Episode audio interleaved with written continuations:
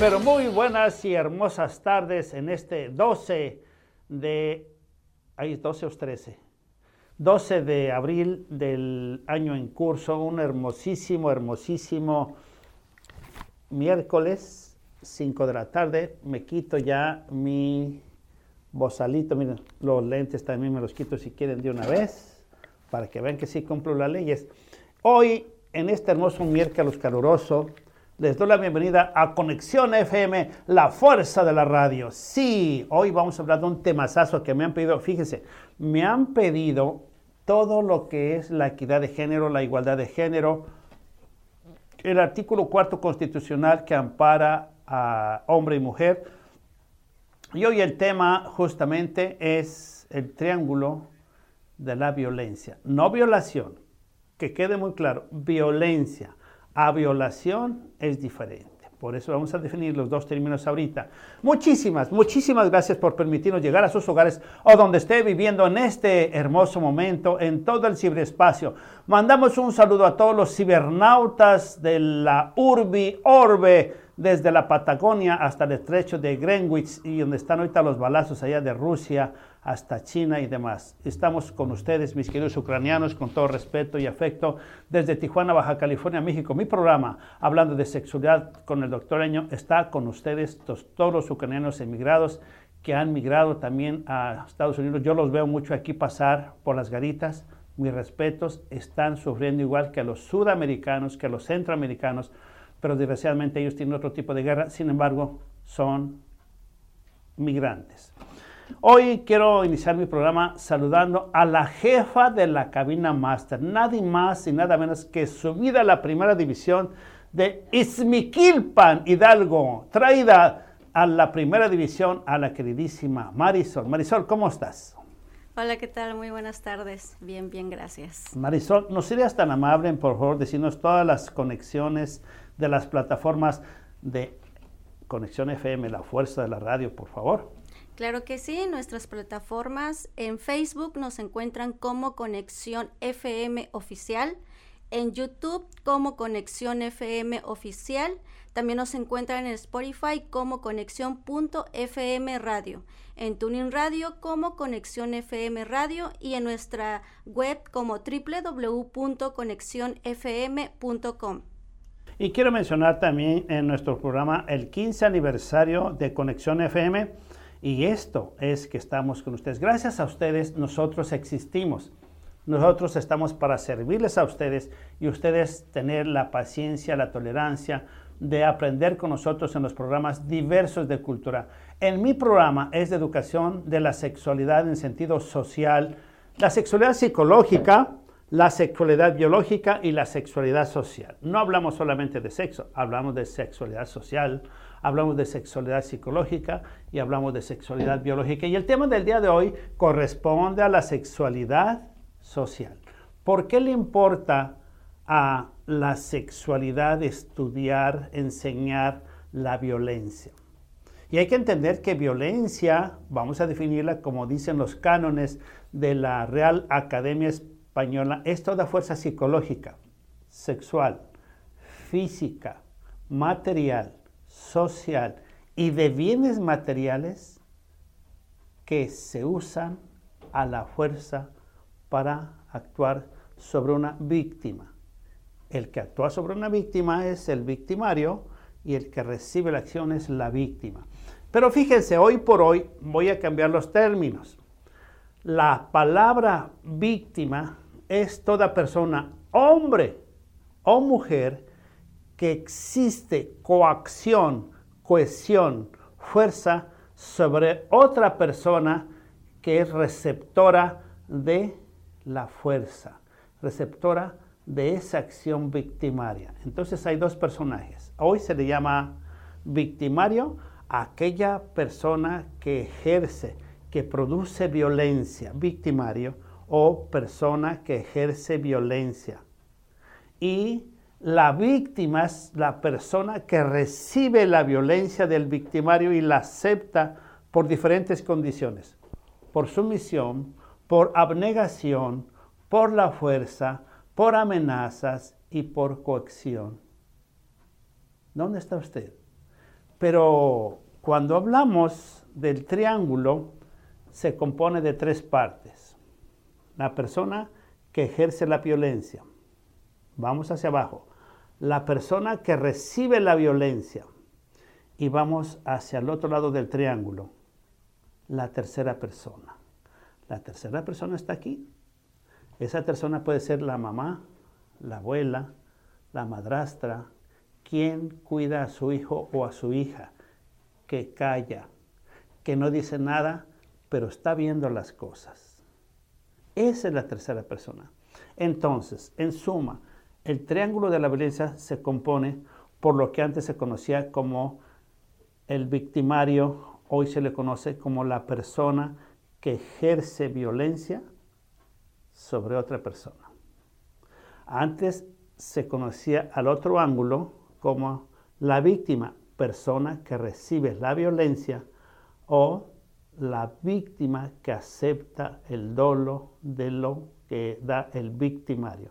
Hoy se le conoce persona que recibe la violencia. Y la otra persona, la persona que produce, genera la violencia. Fíjense qué nombres tan interesantes y no, no suenan peyorativos, pero ejercen una gran fuerza. Pero siempre entre el primero y el segundo existe un tercero. Este tercero que está aquí puede ser el papá, la mamá, la abuela, el tío, la prima, la amiga, el compadre, la comadre, todos aquellos cómplices que están aquí, confidentes que están aquí, estos componen la tercera persona. Pero si nos vamos más allá, más fuertemente, esta tercera persona son las instituciones públicas donde debemos tener confianza. Y la pregunta que yo hago aquí, ¿tenemos confianza en nuestra familia que nos cuida? ¿Tenemos confianza en nuestro sitio de apoyo que son la familia, nuestros amigos? ¿Tenemos confianza en las autoridades civiles, militares? ¿Tenemos confianza en el poder judicial? tenemos confianza en las instituciones que proveen los derechos humanos. Esa es la tercera persona. Esta tercera persona que está aquí es la que mira y vamos a ir hablando de cada una de ellas y sus personalidades y su capacidad de cómo se forma el proceso del triángulo de la violencia. Déjenme diferenciar violación, esto todo áctico, acto físico, psicológico, de penetración, de abuso físico, sexual de penetración, de tocamientos, a la boca, a la vagina o al ano de un falo natural o artificial. Esa es violación. ¿Qué prácticas sexuales hubo en contra a la voluntad de esa persona. Práctica oral, práctica vaginal, práctica anal. Eso es violación. Los actos que están en contra a la voluntad de la otra persona. Y peor aún, más penalizado es la violencia sexual cuando abusan de un niño que no se puede defender cuando abusan de un anciano que no se puede defender, cuando abusan de una persona con discapacidad mental diferente que no se puede defender. Eso ténganlo muy claro. Por eso este temazazo está intensamente fuerte porque vamos a tocar otra vez pisar callos. ¿Se acuerdan que en el próximo pasado tema los puse a temblar? ¿Se acuerdan? Qué temazazo tuvimos el vez pasada que los puse a temblar. Sí, la infidelidad es violencia. De la infidelidad nace la violación, sí, señores. Mientras haya poder, mientras se ejerza el poder, hay violencia porque hay poder económico, social, político, escolar y lineal. Ya después voy a decir que es el lineal, el vertical. Y cuando hay ese poder, mucha gente es abusada, violentada por aquel ejercedor productor de violencia, que antes se le llamaba victimario. Y aquella persona que está abajo es la víctima o receptora de violencia y aceptadora de violencia. Pero acá lo está viendo alguien, la familia, la sociedad lo está viendo. Y esa tercera persona forman el triángulo de la violencia. ¿Lo está entendiendo usted muy bien? De antemano quiero mandar saludos a todos mis amigos que nos escriben de, Houston, Texas, de Austin, Texas. Nos están mandando saludos también de la parte de Temécula, California, la familia Baine. Desde aquí un saludo también a nuestros amigos de um, Atlanta, Georgia, a nuestros amigos de um, una partecita bien bonita que está aquí, de la placita Olvera de um, Los Ángeles, California, de la Plaza La Pera aquí en Tijuana, de la Horton Plaza de San Diego, California. ¿Y qué creen? Nos están viendo todos los trabajadores de La Joya, trabajadores y trabajadores de La Joya del UCSD de San Diego. Mandamos un saludo a todos ustedes y pues ya nos está viendo muy feo la teniente de fragata que nos quiere mandar a la corbeta. Pasamos los micrófonos con la jefa de la Camina, Camina Masters de Itzmiquilpan Hidalgo. Sí, señor.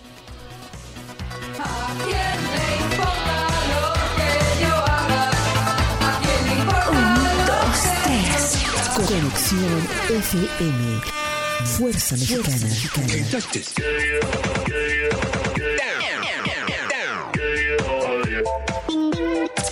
Con estudios y oficinas en Boulevard Gustavo Díaz Ordaz, 12649, local 11C, Plaza Patria, Fraccionamiento El Paraíso. Tijuana, Baja California, México, México, México, México.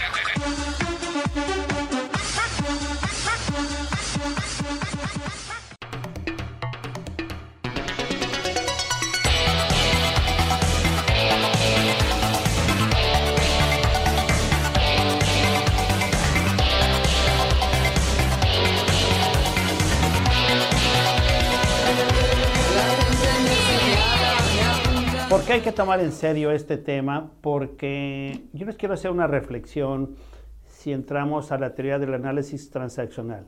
Si tú estás bien, yo estoy bien. Si tú estás mal y yo estoy bien, estamos mal. Si tú estás mal y yo estoy bien, estamos mal.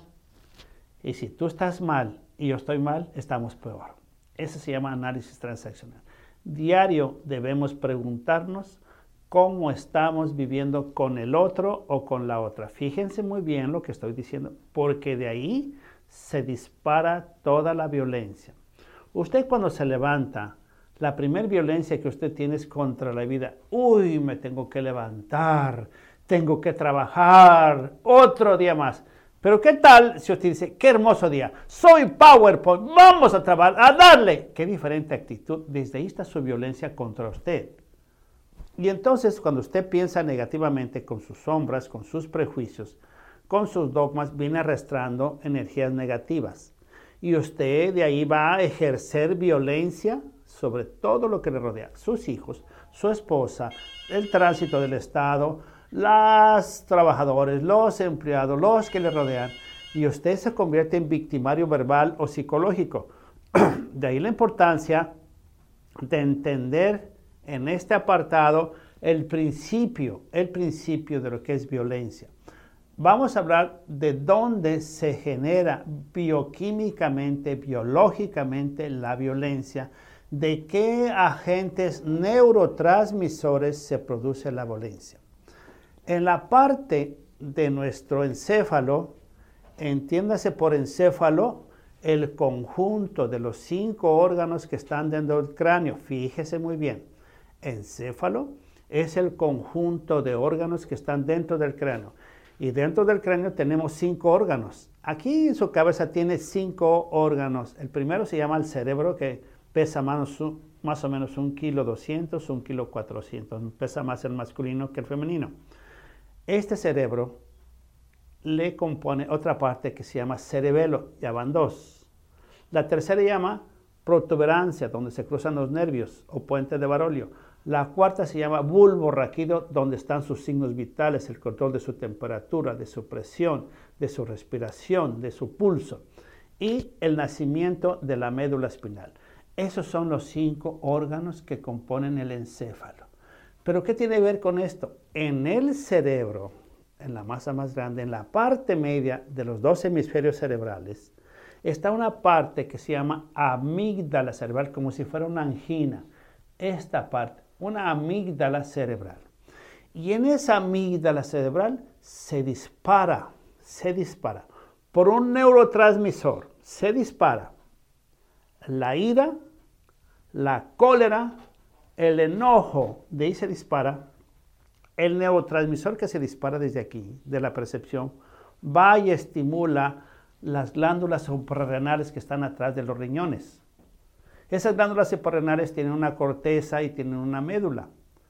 En la corteza y en la médula se producen diferentes sustancias bioquímicas, pero en la médula se producen los corticosteroides, la cortisona, la dopamina y en la parte externa de la corteza se producen las catecolaminas, que son la adrenalina y la noradrenalina. Cuando usted psicológicamente se angustia, se enoja, valen los transmisores y hacen que se estimulen torrentes, torrentes circulatorios que estimulan a las suprarrenales, producen cortisol, producen dopamina, producen adrenalina y noradrenalina y entonces empieza usted con el corazón acelerado, la boca seca, obsesivo, compulsivo, maníaco y de ahí empieza usted a actuar como dominante. Ahí nace el aspecto bioquímico mental de la figura que se llama agresor, victimario o productor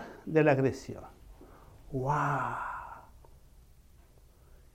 Y nosotros entendemos que hay cuatro tipos de temperamento que se nacen. El melancólico, el flemático, el sanguíneo y uno que me encanta, me encanta, porque es de los famosos eh, alegres, de los famosos optimistas. Y también nos vamos al extremo al colérico. Entonces tenemos el flemático, el melancólico, el colérico y el sanguíneo. ¿Usted de cuál es? ¿Alegre? ¿Soñador? ¿Pretextudo? ¿O es una persona muy agresiva? Se lo dejo de tarea. De ahí la importancia de conocer los cuatro caracteres que da el famoso fundador de la medicina, Hipócrates. Esos son los temperamentos de Hipócrates. Hipócrates dijo, hay personas coléricas, flemáticas, melancólicas y las famosas personas sweet, esas personas angelicales. Hay de todo. Todos tenemos de todo. Entonces, si usted es melancólico, le está poniendo pretextos a todo. Si es flemático, es un soñador de primera. Si es colérico, es un enojón. Y si es sanguíneo, es un problema, una persona alegre. Por eso es muy importante dónde nace la violencia. ¿Qué tipo de temperamento? El temperamento es genotípico, se hereda. De padres a hijos se hereda. Genotípico o se parece más al papá o se parece más a la mamá. Ojo, somos hijos de padres o hijos de madres en el temperamento. Y a veces somos medios tutifrutis. Todos en el día somos tutifrutis según el día. Por eso se dice que hay que vivir solamente hoy. Porque cada día es totalmente diferente. Y la vida es por hoy. No tiene usted nada más que el día de hoy y es mejor vivir hoy. Y para eso les receto desde ahorita una gran, una gran, una gran eh, puesta en escena, mamá mía, que agradezco mucho a mi gran amiga Lupita Baina y a su esposa que me regalaron esta ida a Nueva York hace muchos años y tuvimos esa vivencia hermosísima en Nueva York, en la calle séptima, antes de que se llenan las torres. Pero últimamente mis alumnos me regalaron una parte que se llama la Gauche All, la casa de las locas. Ahí hay tres, tres puestas en escena que quiero que las vivan. Vivan hoy, soy como soy y no hay como hoy. Eso les va a ablandar el carácter pero para que triunfen, no para que sean deprimidos. Ni porque sean obsesivos, compulsivos o maníacos. Bueno, pues de esa partecita que está en la parte media del cerebro, que se llama amígdala cerebral, es donde se va la reacción que estimula las suprarrenales para que usted actúe. Pero ahí mismo está el control. Ahí mismo está el control. Ahí mismo está el control. Ahí mismo se producen otros neurotransmisores, ¿sí? Que se llama, fíjese bien, fíjese muy bien, dopamina, oxitocina y serotonina que lo calman, que lo tranquilizan, que lo ponen alegre, optimista. O sea, tenemos agresión o huida o alegría. Usted tiene el doble mecanismo de feedback de retroalimentación positiva o negativa para controlarse. Usted lo tiene, sí, según su percepción. Y estas palabras se las voy a robar a mi hijo que es cineasta, a mi hijo que estudió el arte de la cinematografía, que él dice, papá, percepción es realidad. ¿Cómo la ve usted? ¿Usted de lo que percibe lo ve real? ¿Usted de lo que percibe es fantasía? Y esto lo traigo porque él hace cortometrajes donde justamente usamos el poder económico, el poder político, el poder familiar, el poder académico, el poder de poderes que es tu temperamento para dominar a otra persona. Entonces existen dos personalidades, la que recibe la agresión y quien produce la agresión. Pero en el otro extremo hay alguien consciente e inconscientemente que ve las cosas. Entonces, ahora sí, vamos a entrar al baile para ver qué pasa con el victimario y la víctima y ese comportamiento patológico de simbiosis que se hace después de esta pequeña identificación. Voy a pasar los micrófonos con la jefa de la cabina máster, traída del extranjero, desde el país de Hidalgo, de Izmiquilpan, Hidalgo.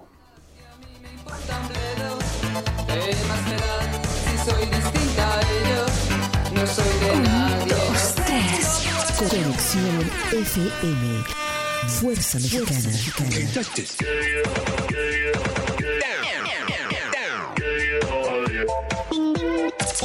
Estudios y oficinas en Boulevard Gustavo Díaz Ordaz, 12649, local 11C, Plaza Patria, Fraccionamiento El Paraíso. Tijuana, Baja California, México, México, México, México.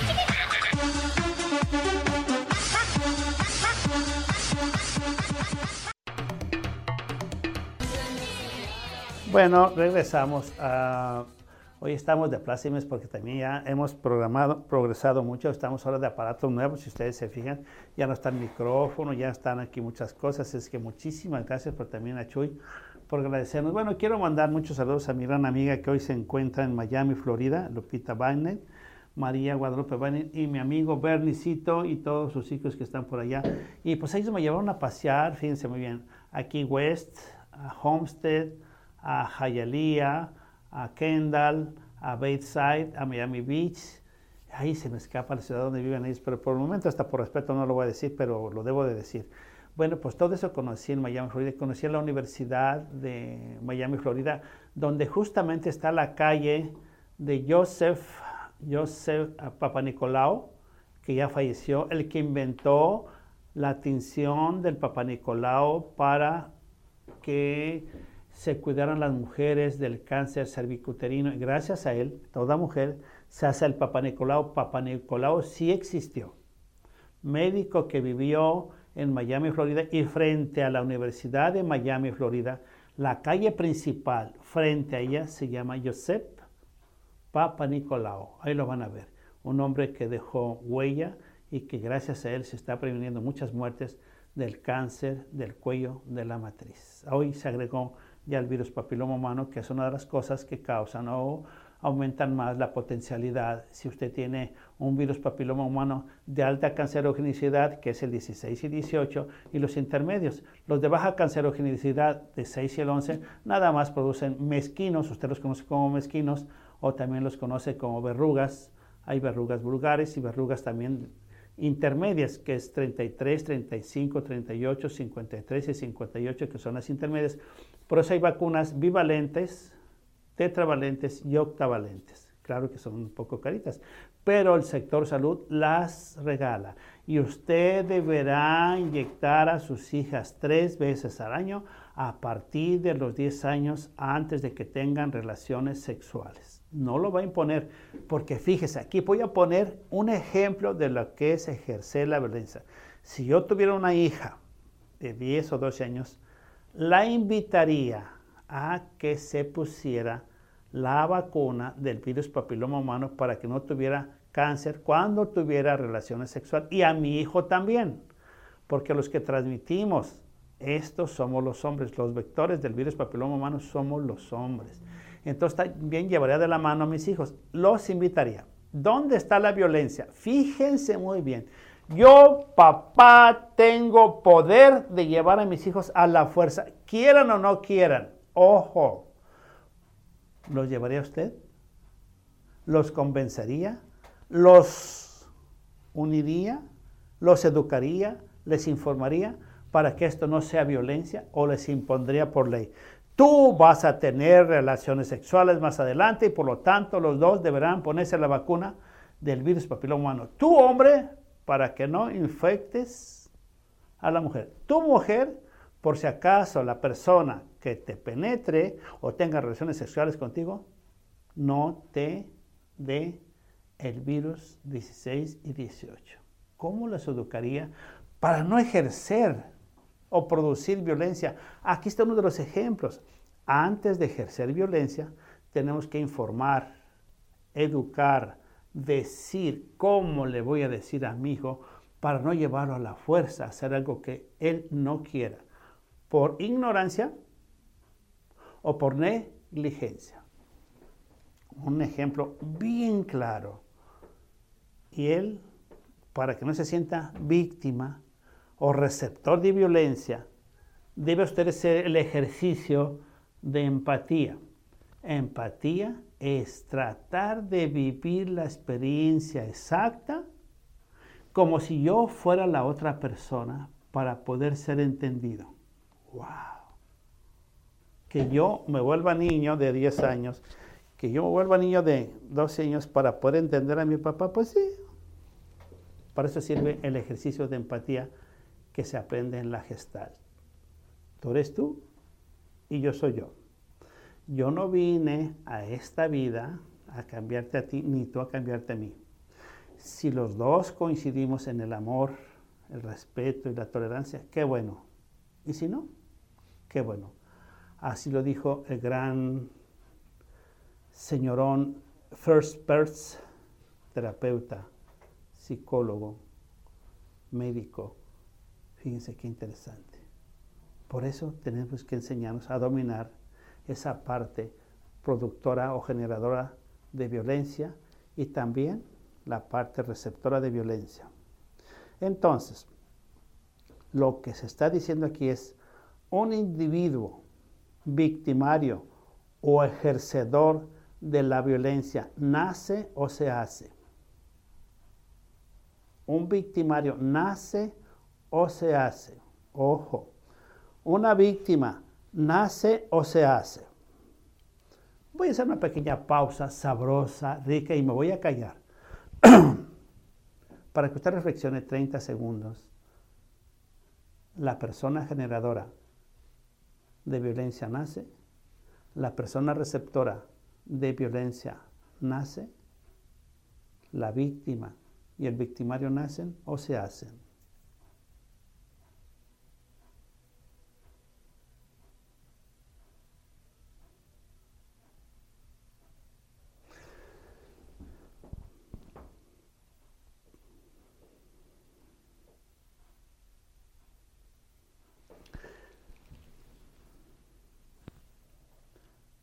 Reloj me dice que ya son 30 segundos. Entonces la pregunta, ¿con qué se queda usted? ¿Usted nació con violencia o aprendió la violencia? ¿Usted nació sumisa, abnegada, obediente? ¿O nació con ella o la aprendió? Fíjense muy bien. Ambas. El ejercedor de violencia o productor de violencia y el receptor de violencia o productor de violencia aprendieron en la vida a ser la víctima y el victimario. ¿Se aprendió? ¿Y de dónde se aprende? De los padres. ¿De dónde se aprende? De los tíos, de los abuelos, de los tatarabuelos, de los nonos, del medio ambiente que nos rodea. ¿Y qué nos rodea?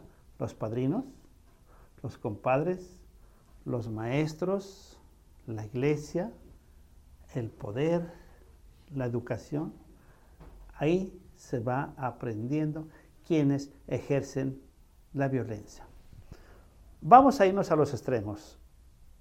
En la iglesia a usted le enseñan la parte del pecado y lo castigan. ¿Quién lo castiga? ¿El humano o Dios? Ahí se lo dejo de tarea. ¿Podemos decirle a Dios que es el victimario, el ejercedor de fuerza?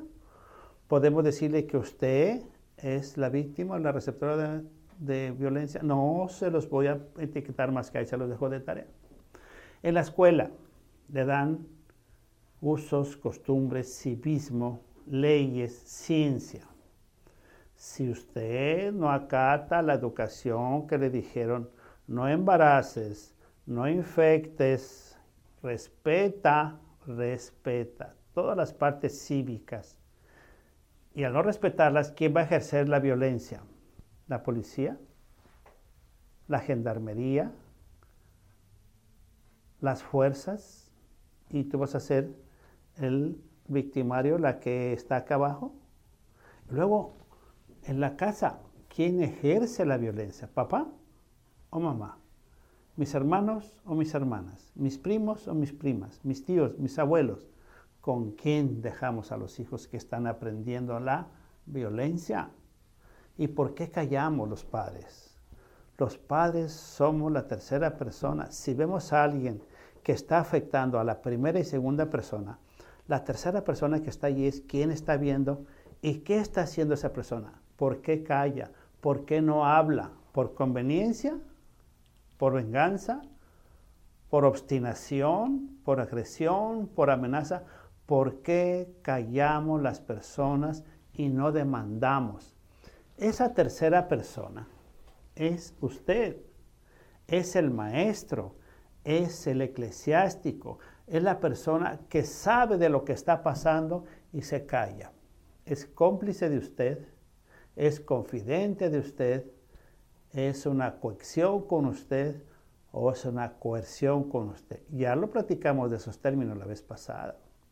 Entonces, el, ejercor, el ejercedor de la fuerza, el, ejercedor de la violencia, se va a callar, se va a controlar cuando se va emancipando la víctima o aquella que recibió la violencia y se ponen de frente a frente.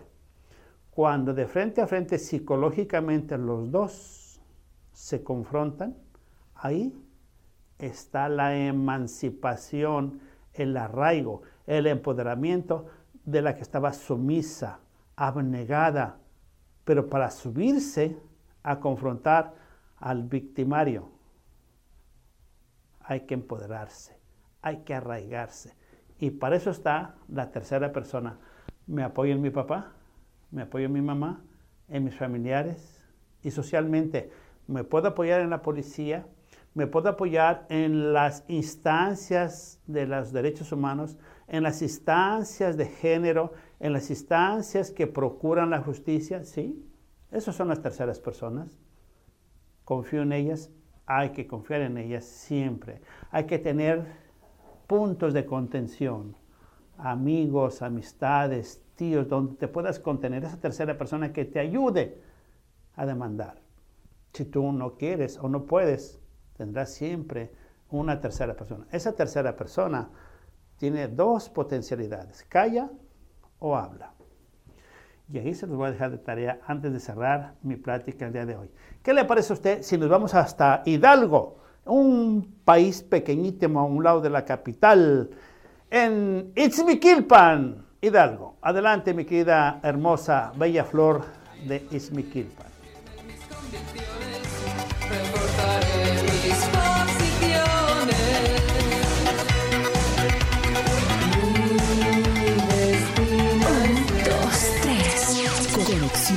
FM. Fuerza Mexicana. Con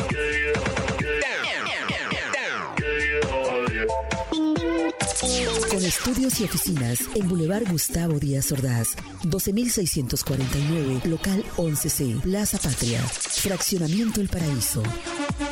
Tijuana, Baja California, México, México, México, México.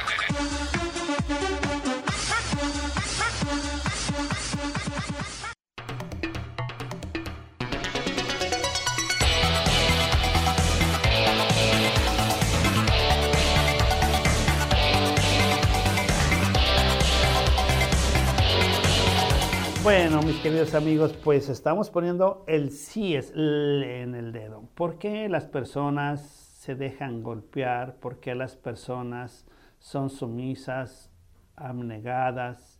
¿Por qué se aprende la parte del triángulo inferior y se dejan lastimar? Porque eso ha aprendido, no se nace lastimado, se hace uno por falta de amor, de cariño, de atención, de apapachos, de susurros, de piropos, de mimos. Eso se mama desde la familia, desde la amamantación del pecho de una mujer dándole pecho a su hijo, desde ahí está el amor. Pero hay dos tipos de amores. Uno, donde la mamá, aunque quiera ponerlo en las mamas, no puede, pero lo amamanta a través de los biberones o leche industrial, ¿será? Industrializada, ¿será? Pero el brazo de ella es lo que más vale, sintiendo el calor, desde ahí está sintiendo el amor ese hijo. Pero ¿qué hacemos con los niños que nacieron y los papás los dejaron en un orfanatorio? ¿Ha ido usted a una parte de los orfanatorios donde están los niños llorando y hay que cambiarlos, hay que darles alimento desde recién nacidos hasta adelante? ¿Qué pasa? Y de allí nace ese proceso de la falta de amor a los hijos. Desde ahí van creciendo porque no tienen ni el aspecto paternal ni el aspecto maternal y empieza desde allí a aprenderse lo que es la falta de cariño, de amor y del resentimiento. ¿Se acuerdan que había cuatro paradigmas del amor? Y el primer paradigma del amor, se lo dije bien claro, que es la confianza. Si yo tengo confianza, vivo feliz con mis padres, mis amigos, mis compañeros, mi novia, mi amiga, mi concubina, mi amante, sí, todo lo que tengo alrededor. No se me pongan tan persinados.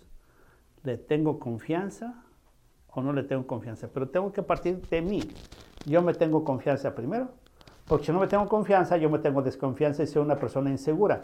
Entonces voy a la otra persona, te tengo confianza y tú me tienes confianza, qué hermoso.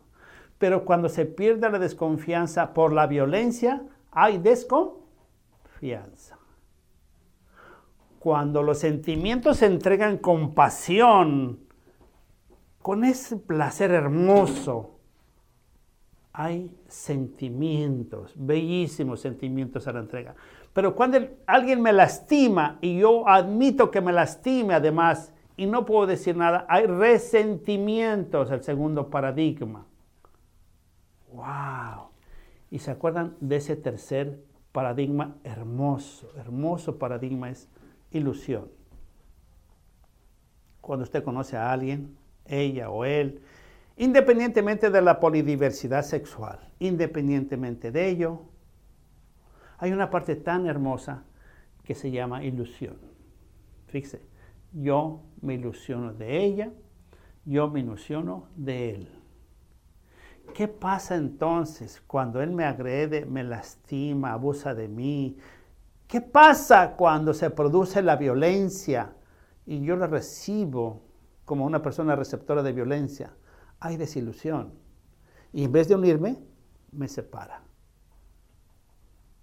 Es cuando uno dice, el amor no existe, el amor se hace diario, se hace diario, se construye diario, se construye sobre verdades o sobre falsedades.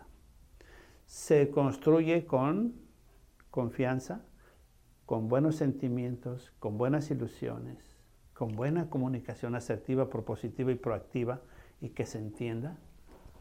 Entonces, cuando no hay una buena comunicación de poner límites y acuerdos en una pareja, en una relación de pareja, empiezan los grandes problemas.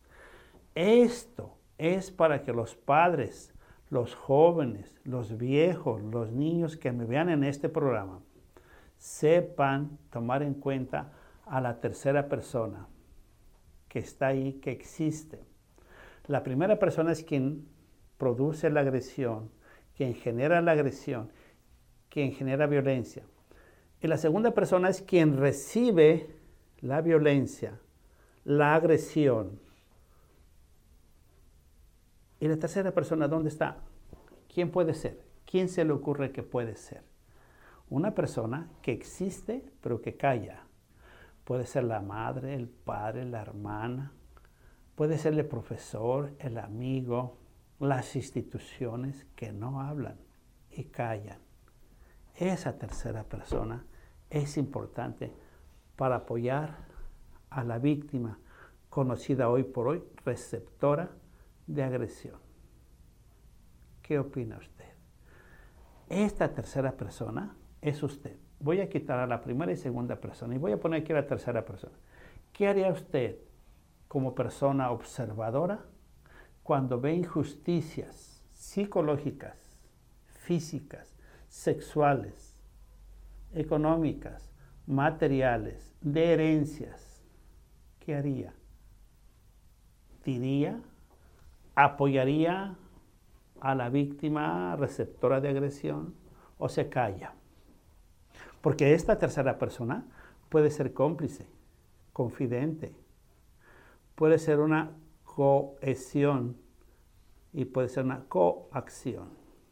Se los dejo de tarea, se los dejo muy de tarea, porque es muy importante reflexionar el papel de la tercera persona, que es callada. Muchas veces yo les he dicho que el triángulo del amor es la intimidad, que son mis secretos, la pasión, que es el erotismo, y el compromiso. Eso es el triángulo del amor. Pero aquí está el secreto.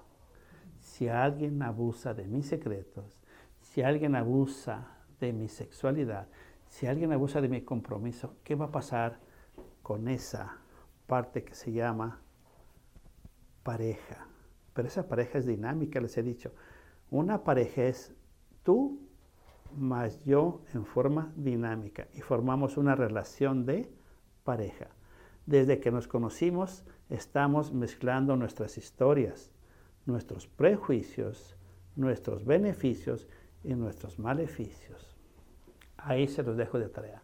La pregunta de este tema del de hoy, del triángulo del amor, entre el primero se llama productor de violencia, generador de violencia. El segundo receptor de violencia, aceptador de violencia, aquí está. Y el tercero es la persona que está allí, que calla, que no dice nada por conveniencia, por complicidad, se lo dejo de tarea. ¿Va a hablar o no va a hablar? ¿Va a apoyar o no va a apoyar? ¿Va a quedarse callada o va a decir las cosas? Se los dejo de tarea, porque hay falta de cultura de la demanda. Sí, por eso estamos como estamos. Yo se los dejo de tarea. ¿Hay que creer en las instituciones? Sí. ¿Hay que creer en la familia? Sí. Se los dejo de tarea. Gracias, muchísimas, muchísimas, muchísimas gracias por permitirme llegar a sus hogares que tengan una feliz, hermosa fin de Semana Santa para todos los creyentes en el judianismo judío cristiano católico y para los que no también. Eh, procuren vivir una vida sin violencia, una vida donde haya mucha paz, amor y mucha pasión.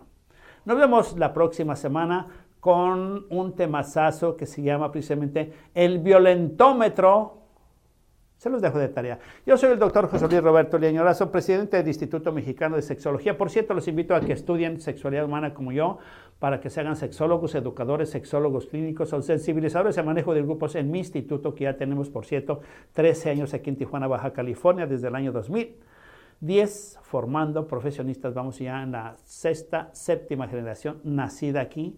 Multipliquen esas generaciones más o menos por unos 45 gentes, pues ya son muchísimos en toda la zona noroeste hemos sembrado esa semilla de la sexualidad. Mi teléfono es 664-628-2717. 664-628-2717 aquí en Tijuana, Baja California, México y en todo el mundo. Pues nomás márquele ahí.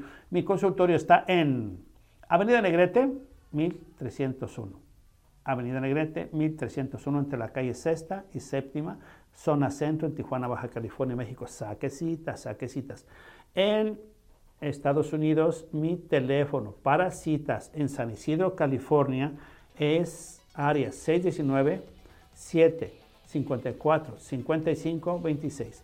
Área 619 754 55 26. Ahí tiene un amigo, un consejero y les deseo mucho amor y mucha paz en esta hermosa Semana Santa. Los amo